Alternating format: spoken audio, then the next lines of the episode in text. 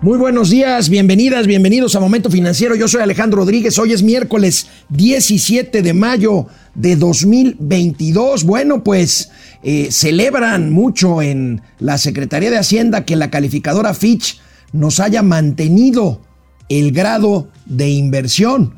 Puede ser una buena noticia y bueno, tanto que lo celebran.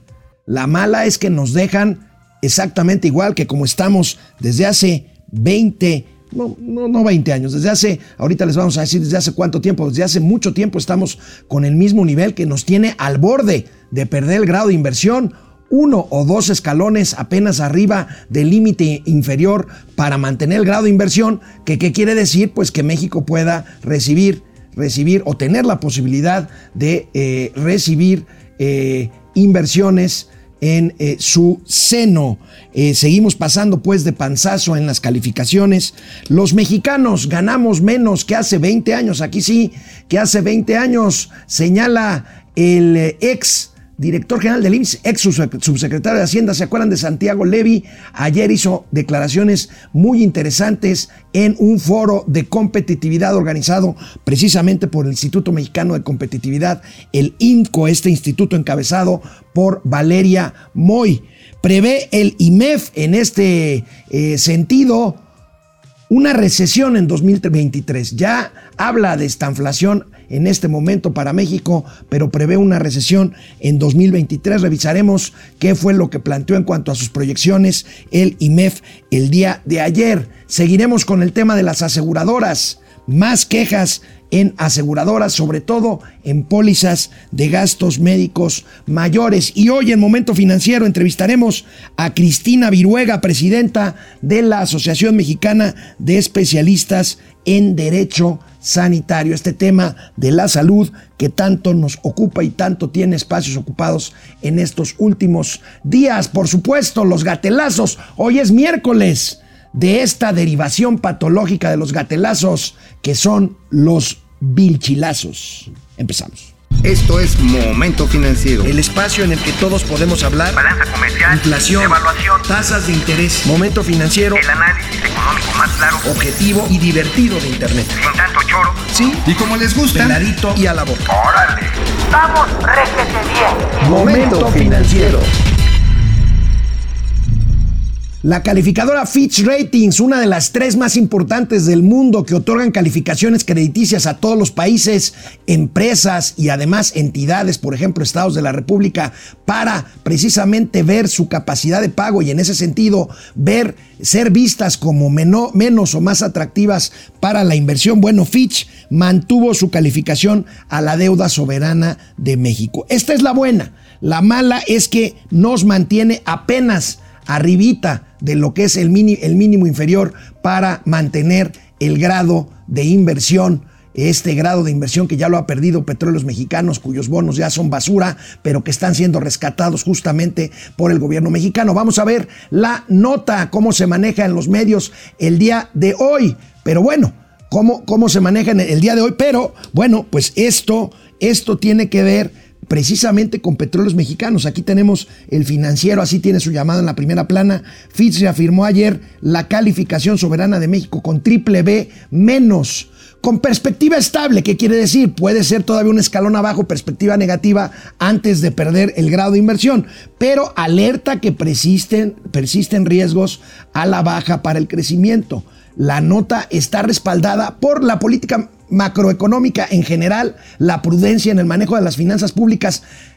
Prudencia entre comillas, yo lo diría, porque el gobierno está gastando muchísimo en sus obras insignia y en gastos sociales, aunque deja de gastar en otras cosas, de ahí el problema de otras muchas eh, rubros del gobierno federal, pero mantiene más o menos las finanzas públicas con un nivel de dedo estable. Esto lo reconoce Fitch, que sin embargo mantiene, mantiene este, esta calificación, bueno, tan ¿Cómo será que lo celebran las autoridades? Lo cual quiere decir que pues está latente el riesgo de perder el grado de inversión. Luego entonces celebran que se mantenga aunque sea de panzazo. Fitch reafirma nota del país, prevén menor avance del PIB, eso ya lo hemos dicho aquí en momento financiero. La calificadora da por descontado que el gobierno federal seguirá dando apoyos a Pemex una vez que los precios del petróleo bajen. Esto es un negativo, por eso no le suben la nota, no nos suben la nota, sino que nos la mantienen.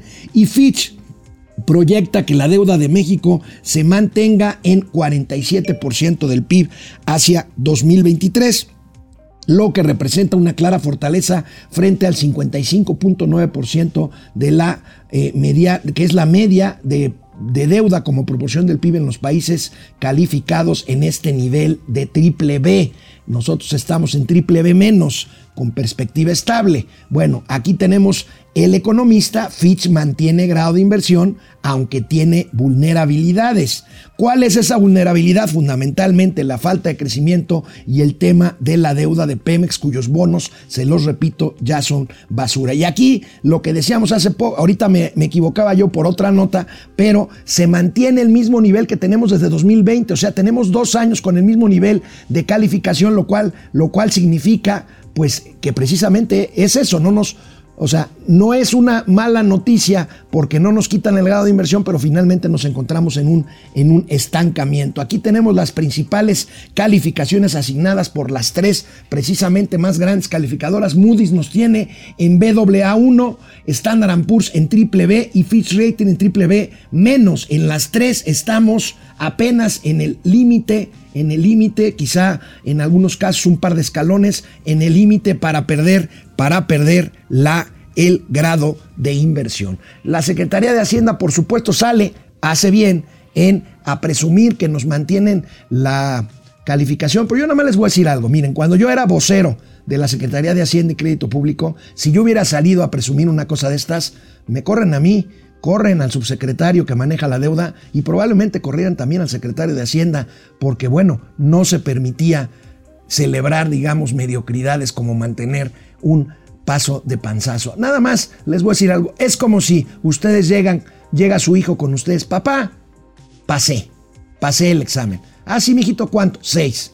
Y uno se lo celebra, bueno, pues allá uno con celebrar estas mediocridades eh, que bueno, en este caso tienen que ver con que estamos pasando apenas de panzazo la calificación de las tres principales empresas que se dedican precisamente a valorar la capacidad de pago de los países. Cualquier país en deuda, cualquier país emite bonos soberanos, cualquier país emite precisamente deuda para poder financiarse y así funciona la economía global. Y bueno, pues a pesar de presumirse el incremento en los salarios mínimos en México, que ya hemos dicho aquí, están completamente ya eh, pues pulverizados con el índice de inflación que ahorita está en 7.68% anualizada en México. A pesar de estos incrementos, los niveles de percepción salarial son menores a los de, 2000, a los de 1992, menores a los de hace 20 años. Esto lo dijo Santiago Levy, un experto en cuestiones de ingreso y gasto, fue subsecretario de Hacienda, fue subdirector o vicepresidente del Banco Interamericano de Desarrollo, fue director general del IMSS, y la memoria no me falla. Santiago Levy, experto en estos temas, hace estas declaraciones. No dijo solamente esto, pero vamos, vamos por partes. Primero, esto que dijo sobre los ingresos. Aquí tenemos cómo lo destaca el periódico Reforma el día de hoy. Ven menor ingreso que en 1992. Fíjense, los trabajadores mexicanos ganamos menos que hace 30 años a pesar de que cuentan con mayor escolaridad y laboran más, informó el ex vicepresidente del Banco Interamericano de Desarrollo, BID, Santiago Levy. Son 30 años, no 20. Estoy teniendo problemas con mi sinapsis cerebral. Aquí, eh, aquí tenemos el desplome, el ex subsecretario de Hacienda Santiago Levy detalló indicadores sobre la caída de ingresos según el grado de escolaridad. Fíjense, en todos los grados de escolaridad de los trabajadores hay una caída en su nivel de ingreso. Los que tienen educación básica pasa de 27.05 pesos por hora a 22.5 pesos por hora en 2019. En el caso de la media superior, de educación media superior, los ingresos han pasado o cayeron de 35.52 pesos por hora a 25 pesos por hora en 2019 y, y, los que tenemos educación superior pues hemos visto mermar nuestro ingreso promedio de 67.83 pesos por hora, fíjense, a 45.43 pesos por hora entre 1990 y 2019. Santiago Levy participó en un foro en un foro de competitividad organizado por el Instituto Mexicano precisamente de Competitividad, el INCO, encabezado por Valeria Moy. Veamos, veamos estas, veamos estas cifras de cómo se ha, de cómo tiene que ver la competitividad. Fíjense, aquí la liga, la ligan en este seminario con ingreso per cápita y vemos por ejemplo, este estudio del INCO que reporta la diferencia entre ingreso per cápita entre los estados con más y menos competitividad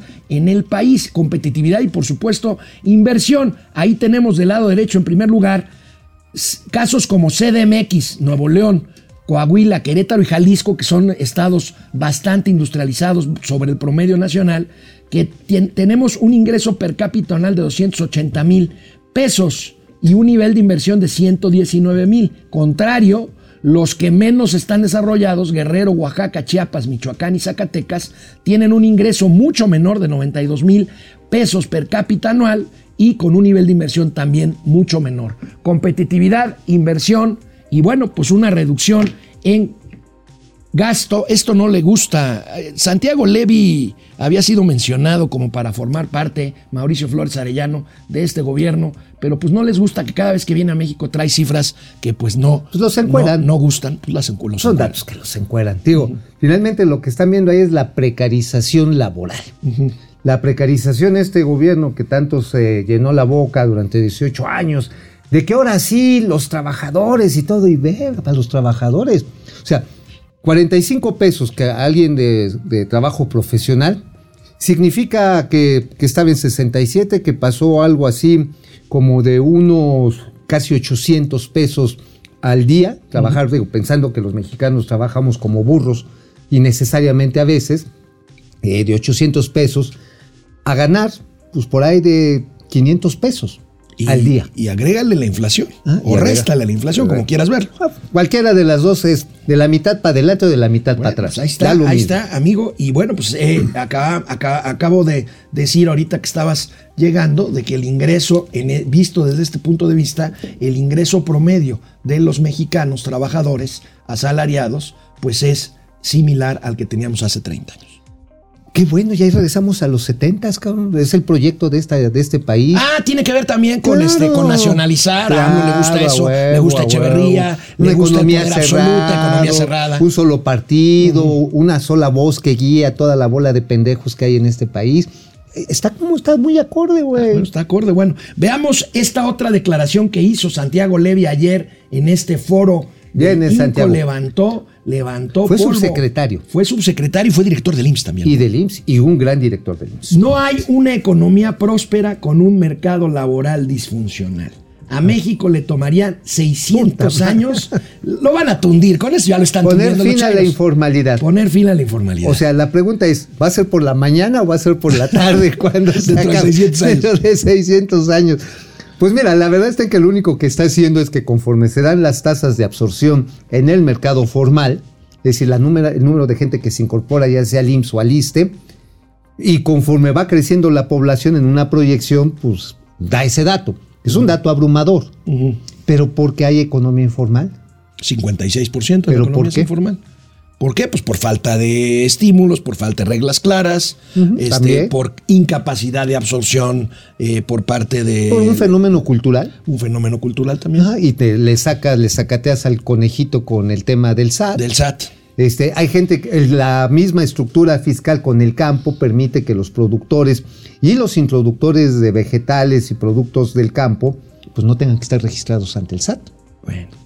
Entonces, pues todo ello contribuye a este bonito desmadre que lo veremos resuelto en el año 2620. Según Santiago Levy. Según Santiago Levy. O sea, ¿tú crees que en ese momento ya un burro haya llegado a Marte?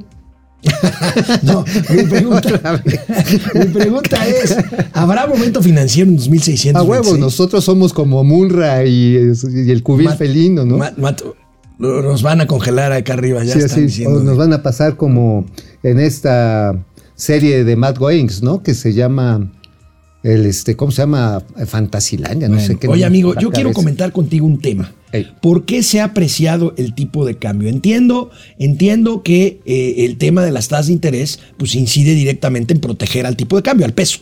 Pues entonces puede ser una reacción, pero una reacción inmediata. Pero el peso se ha mantenido fortachón en los últimos tiempos, eh, merced a una debilidad del dólar que quisiera platicar contigo, porque veamos esta nota de hoy del financiero. El precio, por primera vez en algunos meses, baja y rompe el piso de las 20 unidades. 6.4% de apreciación acumula el peso mexicano desde su máximo del año, el 7 de marzo a la fecha. 2.7% destacado de la ganancia, de ganancia, perdón, reporta el peso en lo que va del año según los registros del Banco de México. ¿A qué Mira, se debe, amigo? a reserva de recomendarles que lean a Alfredo Huerta, es uno de los grandes analistas. Es y- muy bueno, Alfredo. Y comunicadores, escribe en este periódico Metro, en el Metro, en el Metro escribe. Y tiene su en comentario 24 diario desde hace muchos años Con con Oscar, Mario Mario Beteta sube podcast, es muy recomendable, pero a reserva de que lo escuchen, porque es, además es un rollo largo, o sea, y muy bien informado.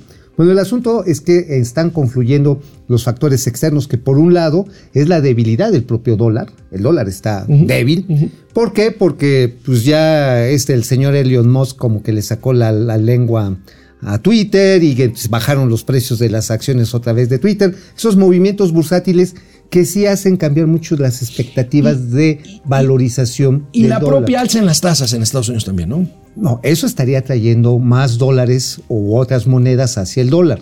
Pero también lo que está influyendo es la guerra, la guerra en Ucrania, que está implicando paquetes de dinero, de gasto fiscal muy fuertes, 30 mil millones de dólares de entrada. Obviamente el encarecimiento de la logística y el suministro de combustibles, que eso, por ejemplo, el caso de los combustibles beneficia a México. O sea, el flujo de dólares es de lo suficientemente grande como para estar ahorita financiando, lo habíamos ya platicado aquí, las gasolinas y el diésel. Obviamente, pues a contrapelo de no meterle lana a la seguridad, por ejemplo, ¿no? O a los quimios para, las ni- para los niños, ¿no? Pero bueno, esa es una opción que tomó de política pública este gobierno. Y otro factor que está ahí como que gravitando, pero a veces no lo vemos, pero sí se está sintiendo. O sea, es como cuando estás en la oscuridad y de repente te dan un pinche rimón. Ajá, así, de, de camarón por langostino. ¿Qué pasa ¿no? muy seguido, ¿no? Pues digo, pues, hay fiestas en las que Está se bien. presta, ¿no? Pero bueno, la cuestión es más o menos la siguiente. Resulta que la calificación de México se sigue manteniendo en el nivel cachetero, o sea, sobre la rayita. No ha bajado, no ha sido degradado. No, Todavía no, ya di esa nota. Moody's Investment y también Fitch, Fitch lo han nos mantenido. tiene de panzazo. Ajá. ¿Por qué lo mantiene de panzazo? Porque el gobierno ahorita ha preferido reducir muchos gastos, menos los, los socioelectorales, eso, Eso es sí lo no que- los toquen. No, no, no, ni, ni los, ni, ni dos bocas, ni. No, no, sí, sí, hay pedo. Hay pedo en el ejido. Y en Pemex, ¿sabes cuánto subió? Y esa es una nota que estuvo el fin de semana ahí gravitando en los portales especializados de energía. Bueno, Pemex aumentó de 57 mil a 98 mil millones de pesos la deuda con proveedores nada más este año. Sí, sí, sí, sí. sí. O sea, está cabrón. O sea, están diciendo, me aguanto, me aguanto porque pues la tributación no me está dando. Pero al, al achicar el gasto y mantener el cumplimiento de la deuda, la perspectiva de los fondos de inversión es, bueno, estos güeyes jodidos, pero pagan, ¿no? Es como cuando tienes que pagar la tarjeta de crédito el día 28 y dejas de co- sin comer a la familia, aquí, pero aquí- lo pagas. aquí la fórmula es, eh, no nos quitan el grado de inversión porque reconocen que México mantiene las finanzas públicas, eh, no, no sé si la palabra, el adjetivo sea sanas, pero por lo Equilibradas. menos equilibradas. Eso sería. ¿Por qué no sanas? Porque están gastando un dineral en programas sociales y en las obras de infraestructura. Y en ocurrencias, Y, es- viejo. y en ocurrencias. Y están dejando de gastar en políticas públicas que ya estaban probadas que funcionaban. Entonces, por eso... Para aplanar la pobreza. Bueno, y esto, eh, ¿qué tiene que ver eh, otra vez, por favor, con el tipo de cambio? Vamos a ver lo que ha bajado eh, el peso en su cotización contra el dólar. Oye, ha bajado más que tú, ¿eh? Imagínate. Bueno, este es el interbancario, ¿no? Ahora, fíjate que de repente se dan picos que son altamente especulativos.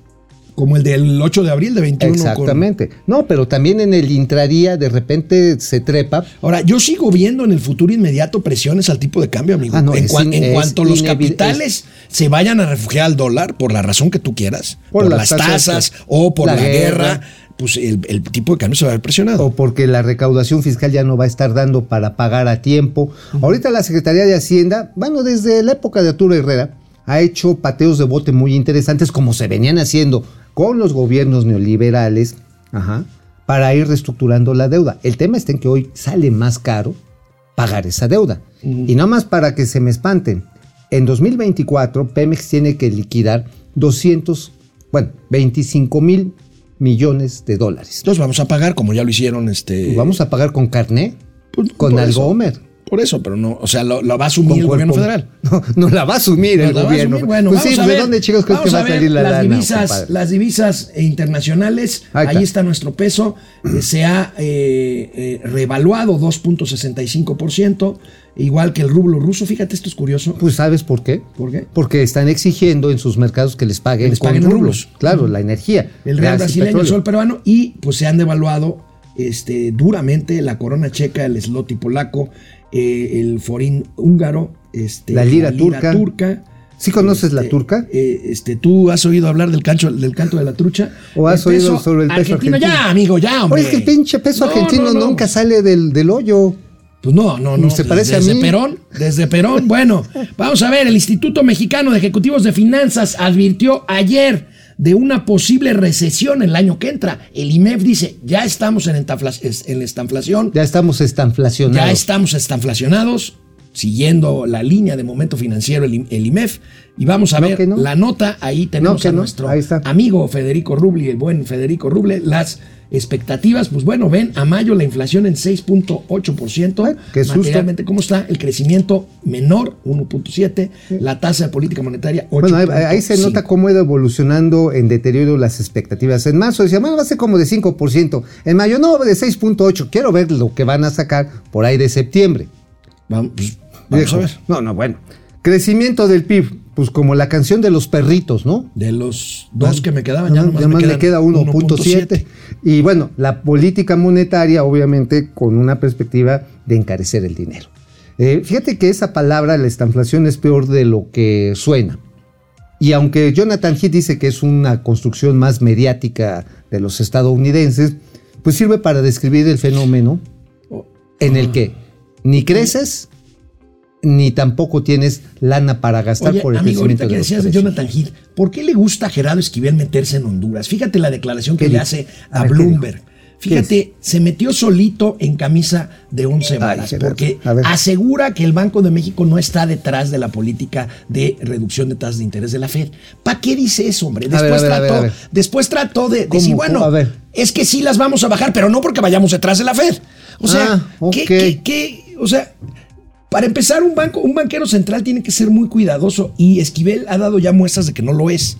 Pues no es, le- no es cuidadoso la- no es banquero central. Pues más bien le dan ganas de quedar bien con su jefe, ¿no? Todavía está tratando de, de- de ser agraciado. Ahora, a mí me parece que al contrario, si diera el Banjico la señal de ir detrás de una política consistente contención contra la de contención inflación. contra la inflación de la Fed, yo creo que me parece una buena noticia, ¿no? Absolutamente. Aquí le salen los complejos, ¿no? Pues sí, el nacionalismo chicharronero de este que estábamos hablando al principio de regreso a los setentas. Sí, no, no, pinches gringos son bien putos, nosotros no los seguimos. Eh, que se maten solos. Güey, es la mejor frontera que tenemos ante un problema global de inflación y ante las pendejadas que estamos haciendo. ¿eh? Bueno, amigo, ¿de qué escribiste el día de hoy en La Razón? En la razón, venga para acá, miren, ahí en la razón, en la sun- sin razón de México. Que hoy cumple 13 años, felicidades. Ah, tenemos 13 años, güey. 13 años ya, Sí, ya estamos bien pubertos. Bueno, órale. Ya, ya, con razón tuve Éntrale sueños ya. húmedos. Oye, fíjate, a ver, se está poniendo bien cañón el pleito al interior de Pemex. Ya vimos que por un lado no le están pagando a los proveedores, pero a los trabajadores del sindicato los traen con la punta del zapato. A ver, les están retirando, y ya está muy claro, la aplicación de las cláusulas 4, 5 y 6 del contrato colectivo de trabajo. Yo sé que muchos amigos me decían, es que sí, pinche sindicato abusivo. Ahora, si haya sido como haya sido, durante décadas finalmente le dieron la concesión o la herramienta de que los trabajadores temporales podían ser eh, contratados ya de manera permanente o, o darle su base, la famosa basificación, después de cumplir una serie de requisitos. Y esto permitía que gente que entraba, no sé, de, de plomero, que entraba a manejar un torno por contratos de 30 días, a colocar tubería. Bueno, esas personas ya cuando les daban la base ya llegaban entrenados. La, la autoridad actualmente en Pemex, Octavio Romero y Pandilla, perdón, y Grupo, dice, no, pues es que eso sirve para hacer corrupción. Puede ser que sí lo haya, ¿eh? no lo dudo ni tantito. Sin embargo, como les están quitando la atribución, ojo, este, y esta es la nota, les están quitando una atribución que está en el contrato colectivo de trabajo, esto puede ser causal de convocatoria de huelga, cabrón. Mm. Imagínate. Entonces los petroleros, y es lo que estamos anunciando, es, a ver, cabrón, ¿estás tratando de rescatar la empresa productiva del Estado? Es sin trabajadores. ¿En qué pedo te vas a meter? ¿Y sabes pues, cuánto es lo que quieren ahorrar a través de apretarle esas tuercas? ¿Cuánto? 3 mil millones de pesos. Es nada. Pues acuérdate que la deuda de Pemex vale más de 100 mil millones de dólares. 110 mil millones de dólares. Entonces, a ver, están queriendo matar moscas a cañonazos. Y en eso se van a dar en la pata. Y vas a ver, No están tratando de- de matar moscas a cañonazos. Están tratando de matar elefantes con diablos. Con diablos, también ese es otro. Ah, Oye, que sí, hoy sí estamos como que más coordinaditos. Bueno, ¿de qué escribiste hoy en El Independiente? amigo? En el Independiente, venga, para acá, el grupo de Carlos Ramírez. Hacemos una revisión de los médicos cubanos que están colaborando como punto, como una, la cereza del pastel, en una política deliberada destrucción de las instituciones de salud del periodo neoliberal. A huevo, a huevo. Ahora, no fue un plan así como, ah, sí, entonces vamos a pensar. Es resultado de una serie de pendejadas que se van engarzando una con otra. Entonces ya es como sacar la- eh, las castañas del fuego y cada vez las ocurrencias van haciéndose más grandes. Fíjate, eh, es- empe- empieza con la desaparición del seguro popular, la creación del quién sabe que quién sabe qué madre sea esa, con las compras que hace la UNOPS que son un cagadero, que mira, no estuve aquí el viernes, pero el viernes les publicamos la carta tramposa con la que la UNOPS realmente se pasa por el arco del triunfo toda regulación mexicana de transparencia y se lleva al oscurito Pues por eso corrieron a la. a Grete Faremo. O sea, coño, el Congreso mexicano debe estar diciéndole, a ver muchachos, ábreme tus pinches cuentas. O sea, te dimos un contrato de 150 millones de dólares y has hecho puras pendejadas. Por cierto, el presidente López Obrador, no tengo el corte, pero el presidente López Obrador hoy, es que es, que es increíble. ¿Qué? O sea, la corte le da oxígeno a la 4T y dice, es constitucional mantener reservadas Ajá, la información. la información sobre la compra de vacunas. Y hoy dice el presidente, no, no, no, no, no, no, no, lo vamos a, transparentar, vamos a dar a conocer. Oiga, presidente, ¿va a dar a conocer los contratos? Sí, sí, sí. no va a dar a conocer nada. hombre. Nada, nada más. ¿Para qué se mete A ver. en Honduras con la corte? Ahorita vamos a tener un gatelazo. ¿Cuántos meses? Que la tiene a su- ¿Cuánto- ¿Hace cuántos meses dijo? Les vamos a decir dónde estaba la corrupción dentro de los, dentro de los No, fideicomisos hace dos años y medio ya. Antes de la pandemia dijo eso. ¿Y sabes qué ha mostrado? Nada. Mira, Bueno, vamos a un corte para regresar con una entrevista muy interesante. hablando de medicamentos. Bueno, pues aquí andamos. Tocayo Alejandro Méndez Sánchez desde Querétaro Rock. ¿Qué onda? Juan Ramón, no, buen día a todos, la comunidad de Momento Financiero, gracias. Carlos? González, Fitch de puro panzazo, pues sí. Pues sí, es el cachetero, güey. La pura Luis rayita. Alberto Castro, buenos días, equipo de Momento Financiero y Comunidad. Saludos desde Phoenix, Arizona, buscando Saludos. la papa, aquí también buscando la papa. Ay, sí, Francisco ¿no? García. Oye, hoy me sacaron de la casa como con ¿Como la dos yemas. Con dos yemas, güey. Pues, buenos días, dice Paco García. ¿Qué pasaría. ¿Qué pasaría si el gobierno de México le pagara directamente a los médicos cubanos en vez del régimen de la dictadura? Eso no va a pasar. Por supuesto. ¿Cuántos de ellos regresarían a la isla? Pues no, pues se Ninguno. quedaría, que muera Castro Ru, que muera Castro Ru, se quedarían aquí, hombre, en el Zócalo. Sí, van Gerard- en calidad de esclavos, güey. Gerardo, saludos, gran Alex, dice Gerardo Palma. ¿Pueden hablar de la pérdida de las afores? A ver, Gerardo, no es pérdida. Son minusvalías. Son minusvalías. A ver, tú cuando tienes una casa, si esa casa por por algún momento, que no, que, que no va a ser el caso, es un mal ejemplo la, la casa. Tienes coche. Un coche, un coche. O sea, un coche se devalúa Ajá. pero ya lo usaste. Aquí, en el caso de las Afores, tú no tienes dinero en efectivo en las Afores. Si tú tienes 500 mil pesos en tu Afore, no tienes 500 mil pesos. Tienes una serie de acciones, bonos, este, valores. Que tienen una cotización. Que tienen un valor en el mercado. Ese valor puede subir o puede bajar.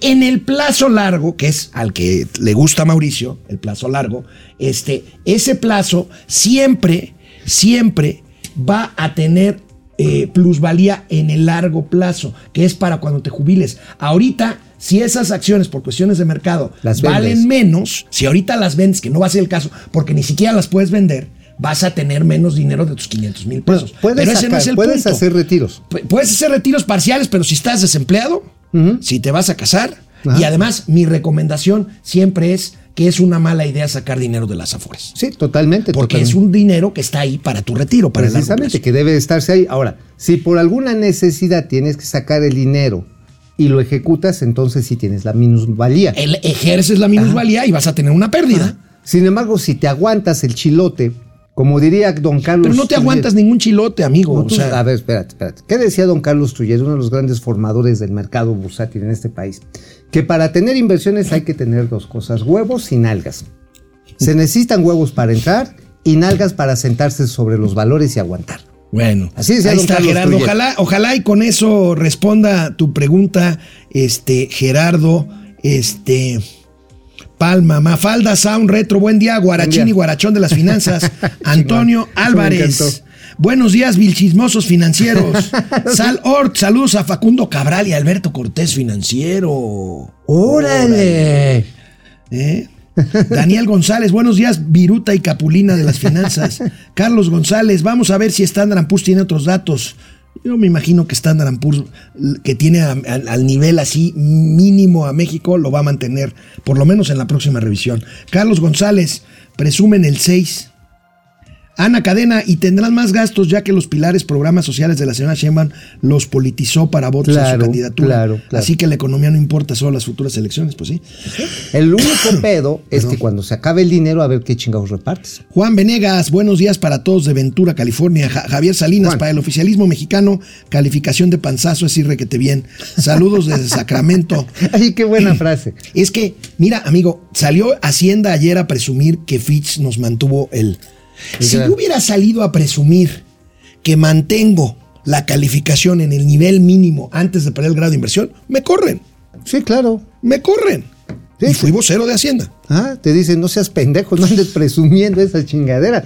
Pero hoy, hoy ser mediocre es un éxito. Paga. Paga. Bueno, ya tenemos la entrevista, señor Campos. Vámonos. Vámonos. Vamos a hablar. Ahorita les voy a decir Mauricio. Flores con quién vamos a hablar. Cristina Viruega, una especialista en Derecho de la Salud. Y tiene que ver, ¿sabes con qué? ¿Con qué? el transporte, el traslado, la logística de los medicamentos. Vámonos. Vamos. Venga, Mauricio. Bueno, bueno, Cristina Viruega es una de las grandes promesas en nuestro país en cuanto a lo que es la ejecución del Estado de Derecho y seguimiento de derechos, de derechos precisamente que son inherentes. sanitarios. Derechos sanitarios. Y fíjate, ayer hubo un foro, al cual no pude ir, estuve escuchando un rato, que organizó la Asociación Nacional de Distribuidores de Insumos para la Salud, la ANDIS. Y ahí tuvo una participación destacada y platicó algo que quiero que lo vuelva aquí a comentar y nos lo ejemplifique. ¿Qué es más complicado? ¿Transportar un paracetamol o un gansito? neta, neta, ¿qué es más complicado? A ver. ahora sí que Cristina, pues por favor explícanos, porque hay quienes dicen, ah, sí, súbanle un camión y lleven las medicinas allá al rancho. ¿Es así de sencillo? No, ¿qué tal? ¿Cómo están? Muchas gracias. Gracias por el espacio, gracias a todo tu auditorio por también eh, tener la oportunidad de compartir la importancia eh, de cómo, no solamente cómo se, cómo se transportan, sino cómo se manejan los medicamentos, las píldoras, las tabletas, el jarabe que ellos confían en que los va a curar, ¿no? Entonces imagínate la importancia eh, porque todos estamos depositando 100% nuestras esperanzas de curarnos en una pastilla, imagínate la importancia que esto no se haga de forma adecuada y que esta pastilla, lejos de curarnos, nos enferme más o Claro. incluso llegue a ser tóxico, ¿no? Eh, en el caso de los medicamentos, si estos no conservan todas las medidas que establece la regulación sanitaria precisamente con el objetivo de mantener lo que llamamos la estabilidad del producto, es decir, que las condiciones en las cuales se fabricó se conserven durante toda la cadena hasta que llega finalmente a las manos y a la boca del paciente. Si nosotros no cumplimos con esa regulación, tenemos un altísimo riesgo de que el producto tenga dos efectos. En el mejor de los casos, no nos haga efecto. En el peor de los casos, tenga un daño o tenga un efecto nocivo para nuestra salud. Entonces, eh, de ahí la importancia de destacar eh, que todos los actores que están alrededor de lo que llamamos la cadena de suministro cumplan con toda la regulación, ya sea adquisiciones públicas o privadas. Es decir, lo que encontramos tanto en una farmacia de algún instituto de seguridad social, en alguna farmacia de algún hospital del ISABI o en una farmacia privada, que puede ser la de las grandes cadenas o cualquier farmacia eh, comunitaria o las, como las conocemos farmacias de barrio. Cristina Viruega, te saluda Alejandro Rodríguez, ¿cómo estás? Muy buenos días, con mucho gusto de platicar contigo. Oye, me queda la impresión, desmiénteme si estoy mal, por favor, de que en este pretexto de combatir la corrupción de este gobierno que hizo destruir el procedimiento de adquisición de medicamentos, eh, eh, dejaron muy por detrás, o sea, desconocieron completamente la importancia que tiene adicionalmente a la adquisición de los propios alimentos, eh, perdón, medicamentos, la cadena de distribución que también fue destruida con el pretexto de combatir la corrupción, una cadena de distribución que tiene altos grados de especialidad, de complejidad y que no ha sido restablecida y no parece que lo sea en el corto plazo, Cristina. ¿Qué, tal Alejandro? Muchas gracias, también es un placer para mí.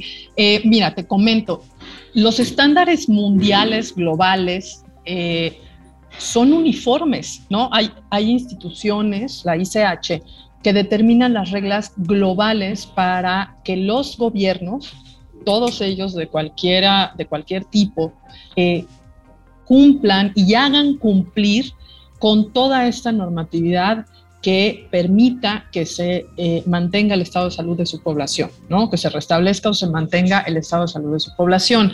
Eh, es muy importante que, si bien es cierto, hubo algunos cambios, se respeta el Estado de Derecho, como lo comentaba Mauricio, y el Estado de Derecho implica que todas las, todos los involucrados, sean eh, organismos públicos o privados, cumplan con lo que establece tanto la Ley General de Salud, los reglamentos, la farmacopea, el suplemento de la farmacopea. Déjenme eh, hacer un paréntesis para decirles que México orgullosamente tiene una de las regulaciones más avanzadas, eh, tiene una regulación muy clara a través de un instrumento y México es uno de los pocos países de Latinoamérica que tiene una farmacopea propia, no usa la americana o la europea, sino que nosotros tenemos nuestra propia farmacopea, con regulaciones muy específicas para almacenes, para farmacias. Es decir, contamos con todo el marco normativo, no hay más que ir a, acudir a la fuente, estudiarlo, leerlo, consultar con los expertos para hacer que se cumplan. Y sí, efectivamente, en la cadena de distribución eh, no, es, no es adaptar un almacén y simplemente mandarlo a los racks, ¿no? Donde de pronto puedo tener papelería o puedo, puedo tener gancitos, ¿no? Yo, yo le, a veces cuando doy algunas estas pláticas siempre les digo, a ver, tómate este, cómete este gansito o tómate este medicamento con los ojos cerrados. Tú abre la boca y no sabes qué te voy a dar. Así es como nosotros consumimos el producto. Entonces, la, obligación de todos los que participamos en la cadena es garantizar que el, el, producto o que el, consumidor puede con confianza tomarse esa pastilla con la misma confianza que se tomaría un gansito, ¿no? por decirlo de, de, alguna manera. y no estoy haciendo alusión a ninguna marca, ya, perdón, pero... No, no, déjame decirlo, frasearle de otra forma Cristina. estoy tomando un refresco. déjame frasearlo de otra forma, Cristina. Si fuera tan simple distribuir medicamentos, pues seguramente sería bastante más fácil, por ejemplo, hacer un convenio con Bimbo, que tiene una cadena de distribución brutalmente robusta y eficaz. Pues decir, oye, ayúdanos, te pagamos una lana y distribuye medicinas. No es tan simple. No es tan simple. No, hay condiciones de humedad hay condiciones, eh, y les voy a poner ahorita un ejemplo, hay condiciones de humedad, hay condiciones también eh, en cuanto a la temperatura. Por ejemplo, no es lo mismo almacenar en Tabasco o almacenar en, en, Toluca, ¿no? Eh, o almacenar en, en, en, Aguascalientes, ¿no? Todos son, son diferentes condiciones de humedad.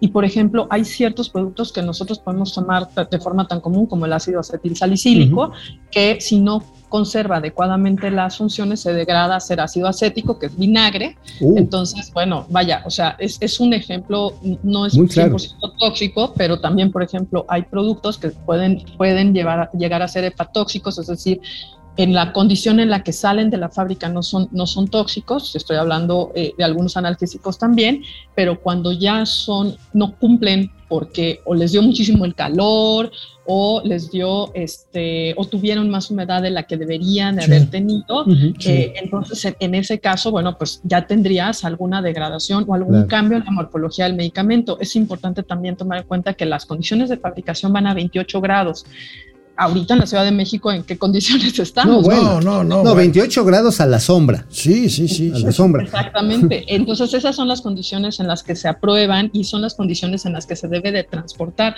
Otra cosa muy importante es también dónde está la cajita, pensando en los hospitales, ¿no? A veces las cajas conservan bacterias. De- decíamos el ejemplo, si tú pasas un hisopo por una caja que estuvo guardada en un almacén donde no se conservan las, las condiciones sanitarias adecuadas, pues hay un cultivo de, bacterias brutal y si eso entra al ambiente de un hospital, una clínica, digamos, No, primer no, nivel no, bueno. o un hospital de tercer nivel puede hacer el mismo daño y de repente tenemos las macrobacterias eh, o tenemos las superbacterias, ¿no? Lo- las que son resistentes a muchos antibióticos, precisamente que se van generando por estos caldos. Y son de estos pequeños hoyitos que se van dando que no son tan visibles y ahorita lo que nosotros hemos estado Ajá. tratando de pisar es la importancia no, más allá de cuestiones comerciales o de negocios, sino centrarnos en el paciente, centrarnos en la salud del paciente y que se cumpla con la Cris- regulación Cristina. para todos los jugadores. Cristina, ¿hay alguna métrica para precisamente lo que apuntaba Alejandro? Para saber qué tan eficiente ha sido en términos de la salud. eh, este, pues esta recompostura o este desarme del sistema logístico que existía previamente, eh, está dando eficacia. Vimos algunos reportajes hace algunas semanas de Latinus que decía que se habían podrido no sé cuántas toneladas de medicamentos en almacenes del Seguro Social. El Seguro Social lo, este, lo descalificó. Pues tenemos métricas que nos digan en qué punto estamos o qué es lo que nos falta. Mira, afortunadamente hay instituciones privadas que han estado haciendo las mediciones y ayer incluso se reportaban datos respecto de los productos que están llegando a, a su caducidad o que han tenido que eh, vivir todo un viacrucis, por llamarlo de alguna forma, para poder llegar al destino para el cual estaban considerados. Entonces, entre más tiempo va pasando entre que se llega a un almacén, pero no te lo reciban ahí, entonces hay que llevarlo a otro y a otro y a otro, han perdido hasta un año y medio, según reportó Órale, ayer órale. uno de los de las personas entre el que debías de entregarlo y que se puede entregar en el No. almacén, Ay, las caducidades alrededor- son alrededor de 24 meses. Es una tragedia. Con seis meses de caducidad y los productos están caducando. Hay quienes lo están, como el INEFAM, INEFAM está haciendo mediciones y son públicas, sin embargo, no ha habido una métrica objetiva o una métrica respecto de lo que se está caducando en los almacenes, precisamente por- porque hay una eh, capilaridad que no nos ha permitido concentrar toda la información para tener este dato duro y saber cuánto dinero se está perdiendo en las, en las caducidades, ¿no? Pues- que no pueden ser eh, dispensados. Pues es trágico porque 24 meses puede implicar cientos o miles De vidas. de vidas. Pero seguiremos de hablando vida. de este tema, todavía hay mucho que comentar. Claro. Yo lo que espero es que este entramado tan complejo que tiene que ver con desde que sale una pastilla, como dices Cristina, de la fábrica a que llegue a consumirse por parte del paciente, sea en casa o sea en un hospital, pues sea de la mejor forma posible. Cristina Viruega, te agradecemos muchísimo tu tiempo, muy ilustrativa tu plática, muy clara, muy concreta. Al contrario, muchas gracias a ustedes por el espacio. Gracias, Cristina. Estamos en contacto. Ahí está parte de la tragedia que no se habla mucho. Este, Sí, no, de- pues, finalmente, parte- sí. no, porque todo el mundo habla de adquisición. Ah, sí, ah, sí, ya te Un repartimos. OPS llegó, yo compro. Ajá, a ver, pues sí, güey. Y luego llega al puerto de Veracruz con pinche calorón. Y Pues luego hasta con Gorgojo. Gorgojo ahí. O ¿no? luego imagínate, llegan que compramos, es que compramos en Lituania. Madres llega a Santinguindín un medicamento con leyenda en lituano. Y dices, no mames, ¿qué es esto? Bueno, pues ahí está, muy interesante el tema. Rápidamente, antes de irnos a la pausa previa a los gatelazos, tema recurrente en momento financiero. Bueno, ayer, a ver, Mauricio va a estar tan contento como Jaime Maussan. Maussan ayer está. Y también. A- ayer estaba muy contento. Jaime, Jaime Maussan porque en el Congreso norteamericano por primera vez hubo un parlamento abierto sobre ovnis. Sobre ovnis. Entonces reconocen, eh, digamos, militares estados, estadounidenses que hay ovnis. Entonces Maussan está tan contento como Mauricio Flores porque esta nota que les traigo del periódico Reforma habla del crecimiento, del crecimiento en el número de quejas contra aseguradoras mexicanas, fundamentalmente por reclamos en cuanto a pólizas de gastos médicos. Aquí tenemos Ah, la no información para que Mauricio se ponga muy contento. 28% aumentan las quejas contra seguros médicos. Es, por supuesto, negativa de pago de indemnización principal, inconformidad. ¿Sabes cómo le dicen en Médica Sur, donde tengo afortunadamente grandes amigos médicos, al, Pero, ¿cómo dicen? al, al- al Grupo Nacional Provincial, GNP? ¿Cómo, cómo dicen? Grupo no paga. Grupo no paga. Es que ese es el negocio de las pinches aseguradoras, hermano. Por eso siempre hacen en sus congresos. No, es que la gente no nos contrata, no está subasegurada. Pues claro, pendejos, si no cumplen. Vamos a ver la tabla. A ver, vengan con los hijos de la lista de los hijos ya de la sé a quién vas a buscar, Mauricio, ahí. Ah, mira. Monterrey, New York Life. Huevos putos. Ahí les va. 90.5% variación anual. AXA No. Seguros, pues sí. A ver, mi hija estaba con un dolor Ya, espantoso. ya, ya, no personalices. Yo sé que es. Ah, no, yo sí a huevo. No, a huevo, no, a huevo. bueno. El pleito es personal, hijo Ya, de su está bien tu hija, madre. ok. Bueno, AXA Seguros. 27%, 22% ha crecido No mames. el- las Grupo. Nacional Provincial, 10%. NetLife México. Mafre, Me- mija, imagínate, o sea, parece que salté de Guatemala a Guaterpeor, güey. Bueno, Seguros Banorte, mira, está por debajo de ese índice. Eso es muy meritorio. Grupo B por más. Qué curioso, Sí, ¿eh? vaya, a ver, Seguros sin bursa, pues tampoco está con, como con todo respeto para nuestros amigos de Seguros Banorte, está eh, en menor en número absoluto de quejas, pero en crecimiento anual. Sí, es fuerte. pues, es fuerte, 34%. Es fuerte, sí. Ahora, este Chup Seguros que se hizo muy popular, sobre todo para automóviles, 21% es. ¿Vende un- pólizas de gastos médicos Chub? ¿Sí? Ah, mira, no Sí, también. Seguros Atlas, que es una de las más tradicionales. Seguros 31. Atlas es más de vida, ¿no? Pero es, todos Básicamente venden patrimonial, todo, ¿no? todos, todos le más o menos. Finalmente lo que tenemos es que el negocio, cuando menos en los seguros de gastos médicos, amigo, todos en gastos médicos, lo que hacen es buscarte la letra chiquita, buscaste, buscas, buscarte hasta en el asterisco. ¿Qué comiste? Mal decir, no. Una, eh, ¿cómo- cómo- cuál es su pretexto favorito? Preexistencia. Preexistencia. Preexistencia. Dice, no, es que o sea, como te quitaron las anginas. Naciste con de- anginas, como, güey. te quitaron, como te, te quitaron las anginas a los 12 años, no te pueden operar de cáncer. De, Ajá, de sí, no, güey, es que eso se derivó de ahí.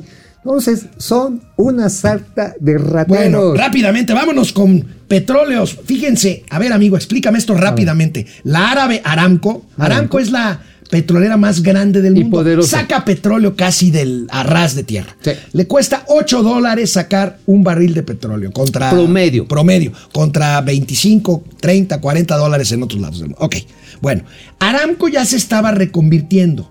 Antes de la guerra, eh, pues precisamente empezaron las empresas como Aramco, como Shell, a buscar eh, negocio por otro lado aparte del petróleo. Bueno, pues resulta que la crisis en Ucrania y la subida en el precio del petróleo pues reavivó el negocio de Aramco que pues surge como ave fénix en cuanto a de- venta de combustibles fósiles se refiere, como podemos ver en esta nota. Aramco. Aramco quiere superar los 13 millones de barriles por día y bueno, pues eh, ver, ha pues, subido en la bolsa, ha ganado un montón de dinero y pues mientras el petróleo esté caro, pues así ver, seguirá. Ese es el proveedor al que están volteando a ver todos los países europeos.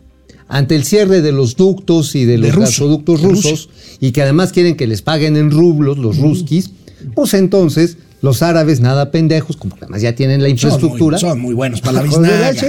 A ver, ¿qué pasaba, hermano? Va a Este, este va a ser el último. Así no hablan los árabes, papá. Bueno, hablan como O tabasqueños. sea, no manches, no, no, no, no, Bueno, no, no, no. A ver, Arbano, Arbano, Arbano. O sea, aquí este- tenemos baratitos. Es que se le pega uno. petróleos güey. baratos. ¿Cuántos petróleos? Aquí los cabellos van Bueno, a jalar yo creo que va a ser el último jalón históricamente eh, esta crisis, lo que ¿Quién dure. sabe? Yo no estoy de- seguro. Así se dijo porque en la guerra del Golfo Pérsico, La- güey. Eso mismo se dijo cuando Saddam Hussein se pasó de pendejo e Sa- invadió ¿Saben Kuwait. que, ¿Saben que a Mauricio le dicen el pérsico? Ay, Por golfo y conflictivo. Ay, sí. Y Es- si a ti te dicen el Golfo de México por lo huevón y lo mexicano. Bueno, vámonos. Oye, pero mientras Pemex, mientras esto sucede No, con bueno. Aramco, pues Pemex, ¿Qué? ¿Cómo pues quedó? Pemex, mira, no alcanza, a ver, Pemex Deuda. no alcanza ni a completar el diferencial de vender el petróleo crudo con su necesidad de refinar petróleo. Entonces, incluyendo Deer Park, que acaba de comprar, que Bueno, perdió dinero, te a ver, déjame- bueno, déjame Pemex di- dispara lo que decías tú, la deuda con sus proveedores. fíjate que ahorita el precio les ha servido y también la disponibilidad de los stocks en allá en Deer Park. En el primer trimestre Pemex ganó 190 millones de dólares de cash flow en, en, en Deer Park. Cash Digo, flow, bueno, pero a ver. en flujo. En flujo Pues ya sí, hijo, pero ve- ¿Y sabes el- cuánto el- quedó el- de utilidad neta? 170 millones de dólares. ¿Por qué? Porque tenían el stock de petróleo. Sube el petróleo. Es como cuando tienes zapatos de fútbol y te llegan a comprar zapatos de fútbol. Los vendes al precio que quieres. Epigmenio Flores. A ver, no, Epigmenio, mis huevos. Epigmenio Flores. No, Vamos a un corte. Nada más déjame te digo esto otro. ¿Sabes cuánto creció? Y eso sí está cabrón. ¿Cuánto creció el margen operativo en lana de los resultados de la re- del Sistema Nacional de Refinación? Primer trimestre. ¿Cuánto? Subió 5.830%. Pues sí, entonces que le paguen a sus proveedores. Tenemos, señor Campos, la siguiente Sí. gráfica. Sí. Ahí está. Ese es. La deuda Eso. con Ah, ya, proveedores. Ya, ya dijiste, que ya, ya cantaste. Pero ¿por qué no lo está pagando a proveedores? Pues porque no quieren perder esa utilidad. No, porque poder lana, presumir eso. porque esa pinche lana se la mandan a la tesorería de la federación y la tesorería de la federación venga para acá la lana para los programas Ahí socioelectorales. está, ahí está la deuda, amigo. Ahí está. 76 mil millones de pesos Mira. ya facturados. ¿Te acuerdas deuda que, abril 94 ¿Te acuerdas que se está cantando desde hace pinches décadas de que no, ahora sí, la autonomía financiera de Pemex, puro Chile, nada más se le está ordeñando? Bueno, vámonos, vámonos porque ya se va a acabar la Ya, hora vámonos, y tenemos vámonos, que ir con los gatelazos. Ya, vamos, córranle. Genaro Eric, la dólar está pagando la emisión monetaria durante la pandemia. Car Agui, Carly Agui, saludos amigos amlovers de Closet. Listas. Carly Agui. Hoy es día de Vilchismosa, tenemos. Hoy dos sí, hoy sí gatelazos. tenemos, hoy sí Este, tenemos, los hoy sí hay, vilchilazos. hoy sí Carlos hay. González, y México es superavitario en exportaciones, señal de que ya no está exportando mucho. No necesariamente. No necesariamente. No necesariamente. También puede ser que estés importando muchos insumos, capitales de intermedios, para poder exportar más. Carlos López, saludos No al melón y melames de las finanzas. Oye, hoy es miércoles de melón y melames. Este, sí, sí, sí. Carlos González, pues, ¿cómo se va a mantener el precio del dólar si los conacionales mandan 50 mil millones de, de dólares? También, eso- ese es otro factor. Y al por superávit en importaciones contra exportaciones. Perdón por no haberlo mencionado, pero tiene toda Black la Archer razón. 1000, ¿por qué se ha apreciado el tipo de cambio? Es aterrador, recesión, esta inflación, poco crecimiento de empleo formal, desabasto, y se aprecia el peso, espérense al madrazo para abajo. Bueno, es lo que yo digo, ¿eh? Sí, yo también estoy preocupado. O sea, a ver, no es, no es, no es de decir sí o no. La pregunta es cuándo. ¿Cuándo? Pero Julio viene, César ¿eh? Figueroa. Hola, La Flowers y Pimpinela. Fi- Fi- Fidel Velázquez Reyes Morales. A mí no se me olvida que López redujo el presupuesto de salud en el 2020 en plena pandemia. Pues sí. A mí tampoco. No, a mí tampoco. Y que se chingaron el fondo para enfermedades catastróficas. Cheli Beltrán, hoy vienen muy simpáticos y asertivos. Ah, qué bueno, Ah, mi qué querida bueno. Cheli. Pepe Huicho, buenos días. También dijo que lleva a ver medicamentos y nada. Pues sí, Mario Alberto Peláez. es Pura de triste- Chile. Es triste lo que hoy se vive en esas instituciones. Ahora agréguenle los del INSABI, Mm. el Insano. El Gregorio. Cruz, así es la logística del servicio, compra y entrega a tiempo, no es buen ejemplo. Claro. Vean lo que hacen los narcos. Pues sí, pero- pues sí. Oye, ¿la droga es este perecedera? Pues depende, mira, como se meten, se lo meten ya valiéndoles Pues hasta madre, bajo alfombra se meten, ¿no? Hasta- se lo meten hasta por el fundillo. nunca dura hasta caducar. Nunca. Nunca dura hasta caducar. La hierba no. se seca, dicen aquí los marihuanos. Los- Carlos González, todo lo que se ahorra de medicamentos lo gastan en Pemex, Tren Maya y dos bocas, pues sí. Fer Rangel, el problema no es el dinero perdido porque se caduquen las medicinas, sino más bien el costo de vidas perdidas. Es Yo creo que ambos. ¿eh, Fer? O sea, por supuesto, es dicho. más importante, y lo hemos dicho, la vida. Pero también el tema económico. es Y la calidad de vida. Bueno. No, y además que es dinero que se paga con el esfuerzo de todos para que la gente tenga mejores condiciones. Antonio G. Alcaraz, ay güey, ¿qué tienen que ver los seguros médicos con los ovnis? ¿De qué me perdí? Bueno, tiene que Sí, ver que eso, sí, Jaime. Maussan estaba tan contento Ay, como qué- está ahora. Este, Oye, tú eres. eh, Tú eres Jesse, antiasegurador. Tú eres como Gibran Rodríguez. No, güey. no, no, no, Pues no, esa no. pinche maroma solamente Javier Gibran. Salinas, estos árabes mames, son muy Casi lindas te rompes gentes. el lomo, güey. Buenos para aplaudir. Pregúntele a Nale. Bueno, le aplauden. Eh, Mario Alberto Álvarez, Padre Santos de las Finanzas. Bueno, muy buena entrevista. Gracias. Vamos Gracias, a los gatelazos. Vámonos antes de que nos. Décimo miércoles de la subsección patológica de los gatelazos llamada los vilchilazos. Qué cosa. Vilchis no entiende lo que es una maldita parodia. ¿No? ¿Qué dice? Con el colmo. El colmo de lo absurdo. Inventan que el un rapero famoso de Estados Unidos hizo una canción contra AMLO. Eminem se convierte en tendencia en Twitter por una canción que circula en redes sociales, en donde supuestamente se oye al rapero tirándole al gobierno de AMLO. Pero esta canción es falsa. No hay tal rap contra AMLO que haya, haya compuesto y cantado Eminem. En un video editado, mezclado imágenes de los dos, que se viralizó en, Twitter, en TikTok y en Facebook.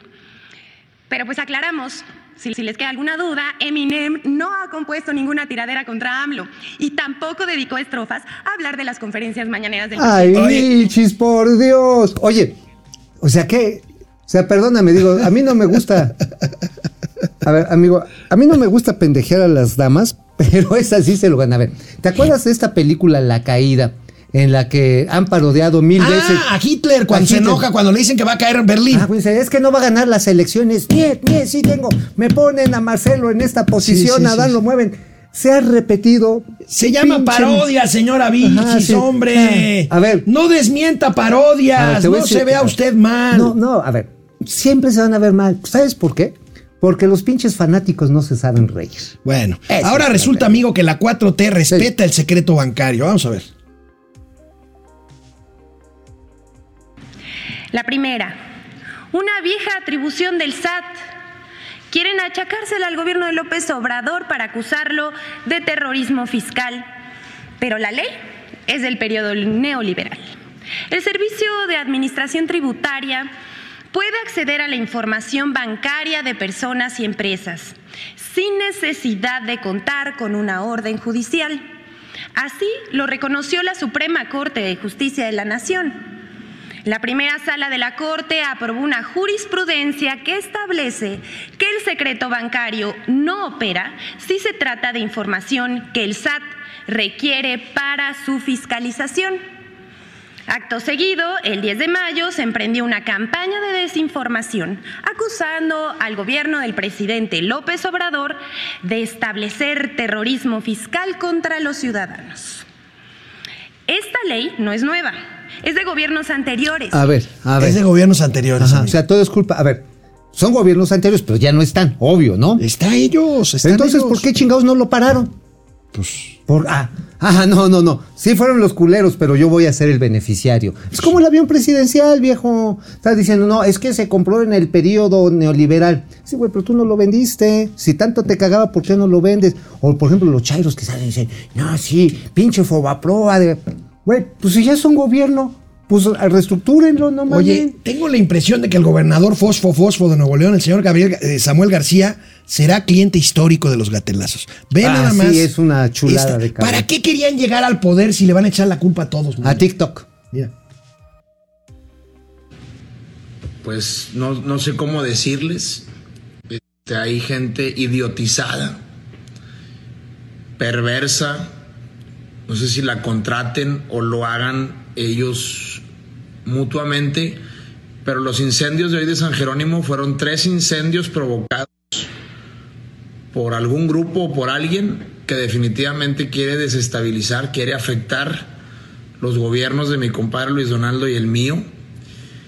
Yo ya le hablé a- al vicefiscal y pido públicamente a la fiscalía que investigue y sancione. Amigo, A ver. ¿para qué quieren llegar al poder si van a culpar hasta Si de un a- incendio? si van a estar de pinches ¿Y chillones. viste en su, en, en su, en su credenza de atrás? Ah, sí. Kennedy por todos lados. Todos Kennedys. A ver, Kennedy nunca, nunca negó, fosfo, fosfo, que se chingó a Marilyn Monroe. O sea, digo, no mames. Además con su carita de niño, ay, es que todos me están pegando. No sea chillón, gobernador. Hay algo que se llama huevos y se desayuna todos los días. ¿Qué le pasa al presidente, amigo? Porque ya van varias de estas. Mira. Pero sí, por defender su su suicidio, suicidio, pero sí, por defender su su suicidio, suicidio, por defender su su suicidio, suicidio, por defender su su suicidio, suicidio. Pues yo creo que ya se le está trabando el cassette. Digo, porque ese no es de El microchip. cassette. No te entienden que es un cassette. Bueno, el cassette es una tecnología de los 50 que duró hasta los 70 más o menos el periodo de Hasta los ochentas, ¿no? 70, 70, ya en los 80 ya estaban entrando los videocassettes y ya era una tecnología. Eh, cintas este, magnéticas. Cintas magnéticas. ajá, Son cintas, man. Bueno, la Los cinta, CDs fueron hasta los La 90. cinta magnética se le está enredando. ¿Por qué se le está enredando? Yo creo que tiene demasiadas preocupaciones y tiene problemas de salud.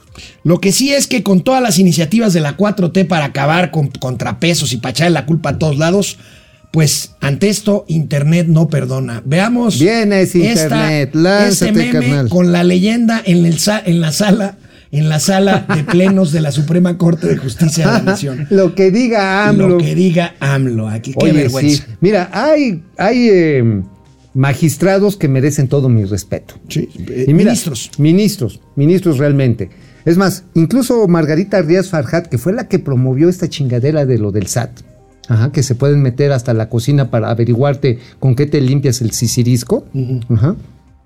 Hasta ella ha tenido papel muy, muy memorable para hacer contrapesos. Pero Arturo Saldívar. Oye, No, y mientras tanto, amigo, el presidente se fue a jugar béisbol. Ah, sí, ¿verdad? Ahí está. Mira, no pero fíjate, fíjate nada más. Ayer en la tarde, mientras estamos ah, discutiendo los 100 mil muertos, dice el presidente, bate tremenda línea por la banda contraria. Fue hit, aunque pudo ser doblete, pero ya no es lo mismo de antes. Además, tengo que cuidarme para estar al 100 en mi trabajo de presidente. o sea, por agarrar ¿Qué el onda, palo, eh? por agarrar el palo ya cree que, Mira, que a ver, vamos a ver el video. ya está en forma. Que no mames, presidente.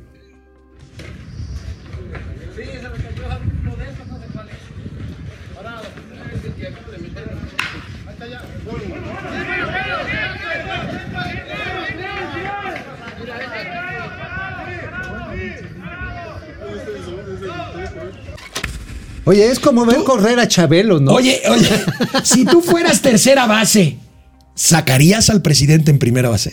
No, ni madres, ¿no? ¿Te haces güey? Pues a Dejas huevo. pasar la pelota. Si no sales en los vilchilazos, güey. Si no sales en los vilchilazos. Oye, oye, pero como dices, a ver, si esto lo hubiera hecho Peña, si- hoy fui a No, correr. no, no. los pinches chairos. No, No, no, pinches nada más que Peña jugaba golf. Ajá. Pinches frívolos, que la chingada, el país cayéndose. Imagínate tu cuate Pigmenio Ibarra, ahí diciendo, no, sí, mientras nos faltan 43, aquí faltan 100 mil. Bueno, y el presidente hoy dijo, no tenemos el, el gatelazo, pero el presidente hoy dijo, ¿saben por qué hoy hay 100 mil desaparecidos? Porque ahora sí los buscamos y antes no. O sea, ¿por Qué qué no los hemos encontrado? Qué horror. Bueno, Oh, ¿Qué pasa con nuestra sociedad? Cada vez hay más incidentes, amigo, entre vecinos. La gente Mira, se está poniendo bien pinche loca, ¿no? La gente se está poniendo muy loca. Mira, Ah, bien.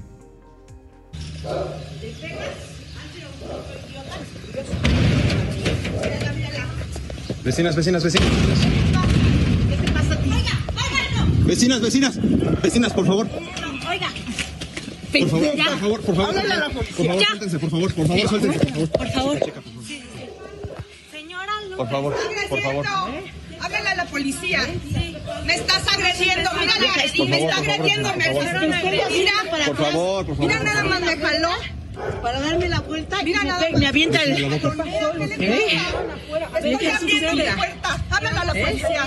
oye, y nunca falta el vecino que se siente la ONU. Ajá. Vecinas, vecinas, ve- y además grabando, güey. No, pero digo, pues está bien finalmente que las separen, pero es que, a ver, son dos señoras mamalonas que van en camionetas mamalonas y se trenzan como viles guajolotas, carajo. O sea, un poquito de cordialidad, coño, porque a ver, al rato y en cualquier lugar, güey, al rato llega el macho de uno de ellas o, la- o el macho o la macha y se van a volver a agarrar y Bueno. son pinches pleitos montañeses. Amigo, ya nos pasamos mucho de tiempo. Ya, nos sí, ya vemos, estamos. nos vemos mañana aquí en Ahí Momento les Financiero, dejamos. ya jueves. Jueves. Hasta mañana.